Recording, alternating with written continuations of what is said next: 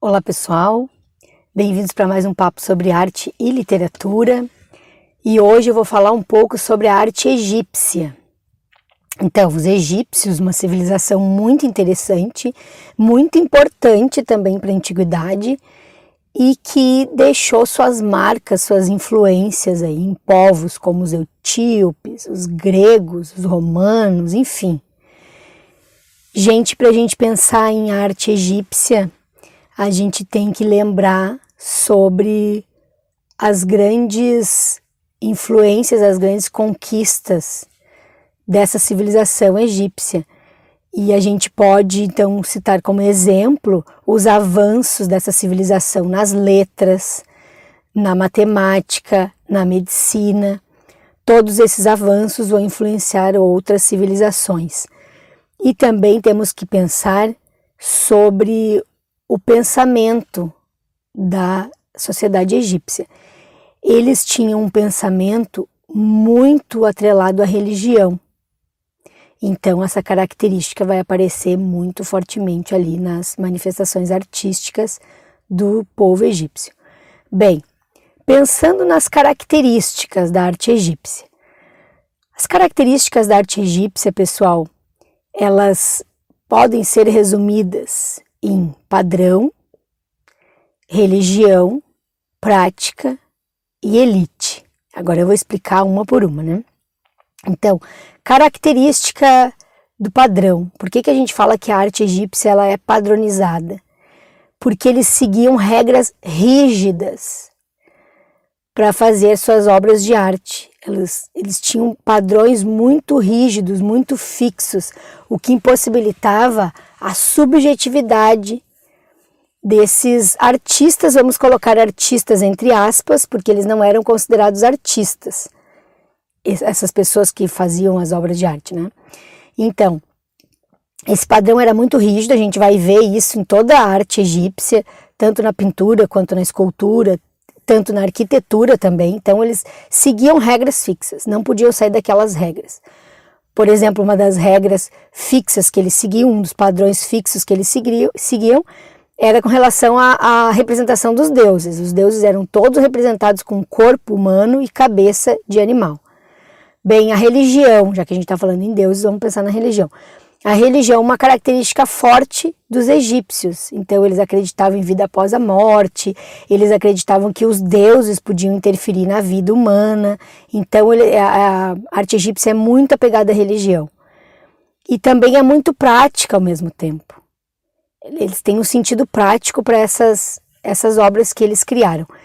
E elite, por que, que eu falei elite? Eu falei elite, gente, porque os personagens representados na arte egípcia eram os personagens da, da classe dominante, era a elite. Claro, assim como eles representavam a classe dominante, eles também acabavam tendo que representar as classes mais, menos providas, né? Então, eles representavam, por exemplo, os reis ali, os faraós, mas na mesma imagem eles colocavam os trabalhadores. Então, a ideia central deles era fazer uma representação da classe dominante, dos deuses também, né?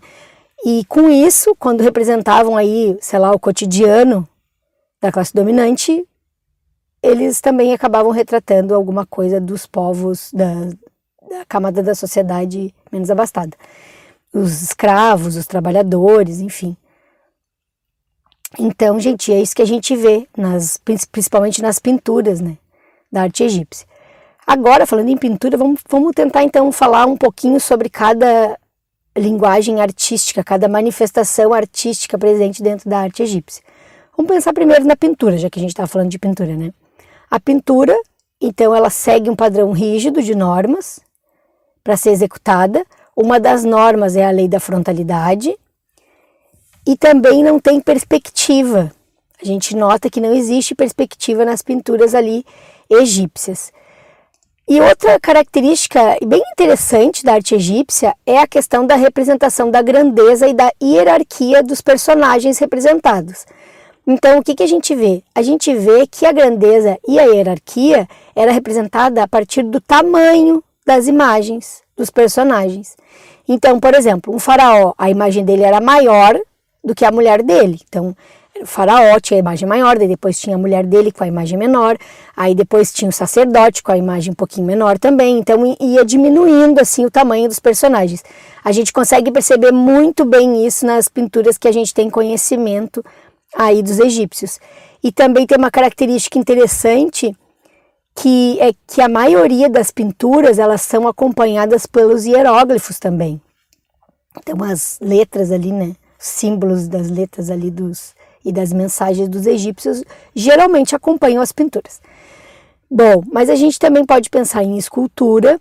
A escultura, assim como a pintura segue os padrões rígidos, ou elas eram feitas em pé, ou elas eram feitas sentadas, e aí seguindo um, um padrão ali bem estático, bem sem subjetividade, sem nada. E essas esculturas, gente, geralmente eram feitas para adoração dos governantes, com esse sentido, né, de adorar os governantes, mas também eram feitas para adorar os deuses. Então, eles até acreditavam que a escultura tinha o espírito do deus ali dentro. Então, eles levavam muito a sério essa questão da representação dos deuses. Como eles acreditavam também na vida eterna, a ideia era eternizar também a imagem desse faraó. Bem, e por último, a arquitetura, falar um pouquinho sobre a arquitetura. Na arquitetura, a gente tem como principais expoentes as pirâmides, que são conhecidíssimas, Keops, Kefren e Miquerinos, né? São as mais as pirâmides mais conhecidas do Egito. E a gente tem também os templos. Então tem essas duas formas de manifestação, vamos dizer, artística dentro da arquitetura aí dos egípcios. As pirâmides, as pirâmides eram os túmulos dos faraós e serviam para para elas serviam para representar essa questão da vida pós-morte ali dentro dessa pirâmide do faraó. A gente eles colocavam então os objetos do faraó, eles eles decoravam a tumba. Então tudo pensando nessa questão da vida pós-morte, como que esse esse espírito ia se sentir depois da morte. A gente tem também exemplos de pirâmides mais simples, mas as mais conhecidas são essas mais grandiosas feitas para os faraós inclusive dentro delas que foram encontrados muitos tesouros, né? Vamos lembrar aí da pirâmide de Tutankhamon. Do templo, né? Do templo, não, desculpa, da tumba de Tutankhamon.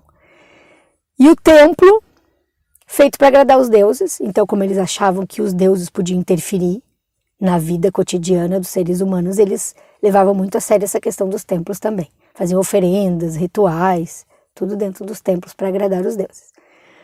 Bem, então, gente, eu acho que era isso, né? Falar um pouquinho sobre a arte egípcia. Espero que vocês tenham gostado aí do vídeo. Se vocês gostaram do vídeo, curtam o vídeo. Se gostaram aqui do conteúdo do canal, inscrevam-se aí no canal. Ativem o sininho para receber as notificações. E também curtam o Boteco lá no Facebook. Sigam a nossa página lá no Instagram. Tudo isso para vocês manterem esse contato aí aqui com os conteúdos do canal. Além disso, se tiverem algum comentário sobre esse conteúdo, deixem aí abaixo do vídeo que a gente conversa. Por último, gente, antes de finalizar esse vídeo, último recadinho sobre as minhas aulas para os alunos que estão estudando então para a prova da FUVEST da Unicamp, para os alunos que estão se preparando para o vestibular da FUVEST da Unicamp. Para esses alunos eu montei grupos de estudos onde nós vamos estudar as leituras obrigatórias desses vestibulares, da FUVEST e da Unicamp. Quem quiser participar desses grupos ou saber como eles funcionam, basta mandar uma mensagem, então, pelo meu e-mail particular, ou pode mandar uma mensagem pelo Instagram do Boteco que eu respondo. Eu vou deixar as formas de contato aqui na tela e também vou deixar as formas de contato aqui na descrição do vídeo para quem precisar. Dito isso, eu vou parando por aqui. Agradeço quem ficou até o final do vídeo e até a próxima.